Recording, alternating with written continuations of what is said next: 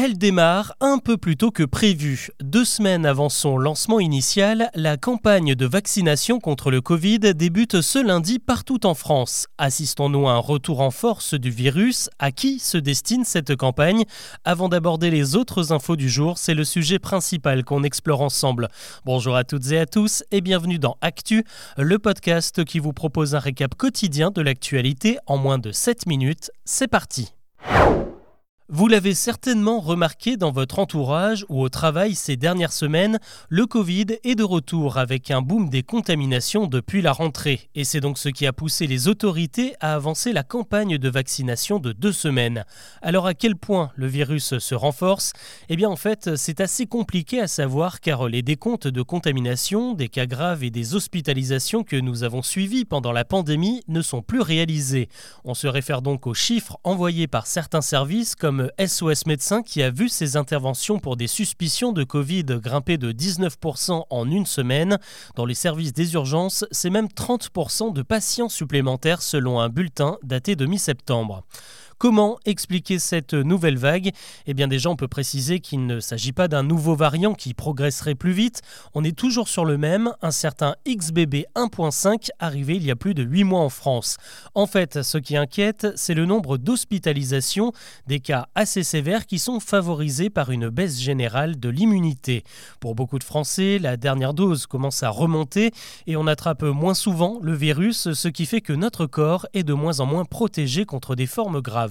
C'est donc pour éviter d'encombrer les hôpitaux ces prochains mois que la campagne de vaccination est lancée.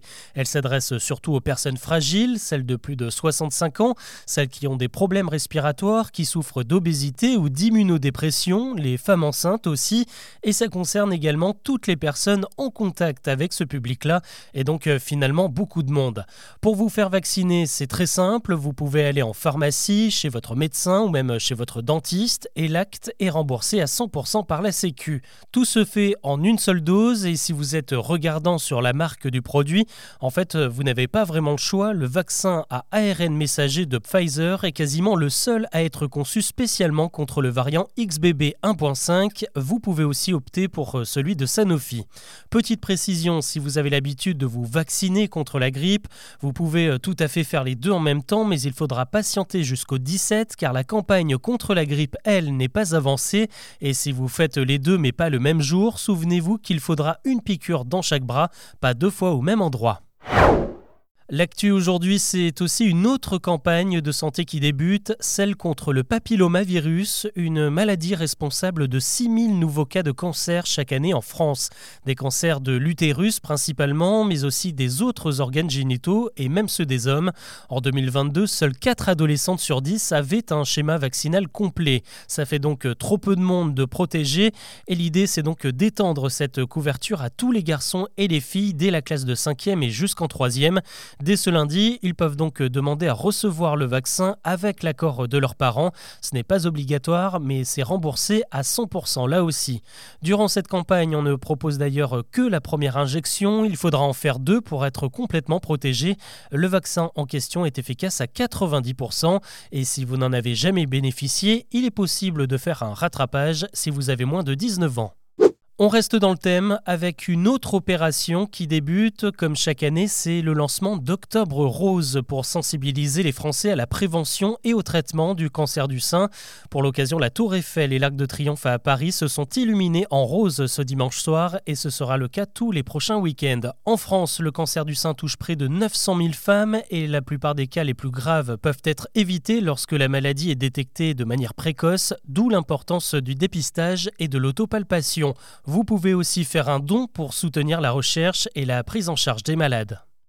À retenir également ce tout petit bol d'air dans les stations essence. Alors que les opérations prix coûtant ont débuté ce week-end, les effets se font ressentir sur les panneaux d'affichage. Le prix du litre a reculé d'un à deux centimes, en particulier pour le samplon 95 E10. Cette offre prix coûtant concerne surtout les stations Leclerc et Carrefour qui l'appliquent tous les jours. Et ce lundi, elles sont imitées par Casino qui devait initialement s'y mettre uniquement le week-end. Finalement, ce sera quotidien jusqu'à la fin du mois. Les prix de l'essence, eux, ça ne les intéresse plus vraiment. Les Français propriétaires d'une voiture électrique sont de plus en plus nombreux d'après le bilan des ventes du mois de septembre. C'est simple, le marché de l'électrique n'a jamais été aussi important. Ça concerne désormais deux voitures vendues sur dix. À ce petit jeu, le grand gagnant se nomme Tesla, avec son modèle Y qui pointe désormais à la huitième place des véhicules les plus vendus, toutes motorisations confondues. Le record est tombé. Ce lundi, on a enregistré 35,5 degrés du côté de Bénéjac, une commune des Pyrénées-Atlantiques. Et c'est désormais la température la plus chaude jamais relevée en France pour un mois d'octobre. Après les tickets de caisse, c'est le ticket restaurant qui se prépare à tirer sa révérence, annonce d'Olivia Grégoire, la ministre déléguée chargée de la consommation. D'ici 2026, la version papier du ticket resto va totalement disparaître au profit de la carte ou d'une version 100% numérique. Le but, c'est d'économiser du papier, mais surtout de faciliter la vie des restaurateurs qui doivent compiler les tickets papier, les trier et les envoyer par la poste pour se faire rembourser tout en payant une commission. D'ailleurs, les tickets papiers sont déjà refusés par un quart des établissements. Un constat, maintenant, les Français ne sont pas assez prudents vis-à-vis des arnaques. C'est ce que révèle une étude de la Fédération bancaire. On y apprend qu'une personne sur deux n'hésite pas à ouvrir des messages suspects reçus par mail ou par SMS et un quart des Français avouent accepter des opérations bancaires proposées par téléphone pour peu que la personne se présente comme un conseiller. Plus largement, nous sommes de moins en moins nombreux à prendre des précautions comme le fait d'utiliser un mot de passe spécifique pour se connecter à notre banque en ligne on utilise souvent le même que sur d'autres sites. Une nouvelle campagne de sensibilisation est justement lancée cette semaine pour rappeler les bons réflexes. On termine avec le prix Nobel. La saison des récompenses vient de débuter avec l'attribution du Nobel de médecine ce week-end. La distinction est revenue à deux chercheurs de l'Université de Pennsylvanie, une femme et un homme, Kathleen Carico et Drew Weissman. Leur invention, je vous en ai parlé au tout début de cet épisode, ce sont eux qui ont découvert le principe du vaccin à ARN messager qui a permis de contenir l'épidémie de Covid. L'ARN messager a surpassé l'efficacité de toutes les autres méthodes employées jusque-là, comme le virus inactivé ou les protéines recombinantes. Voilà ce que je vous propose de retenir de l'actu aujourd'hui. On se retrouve demain pour un nouveau récap.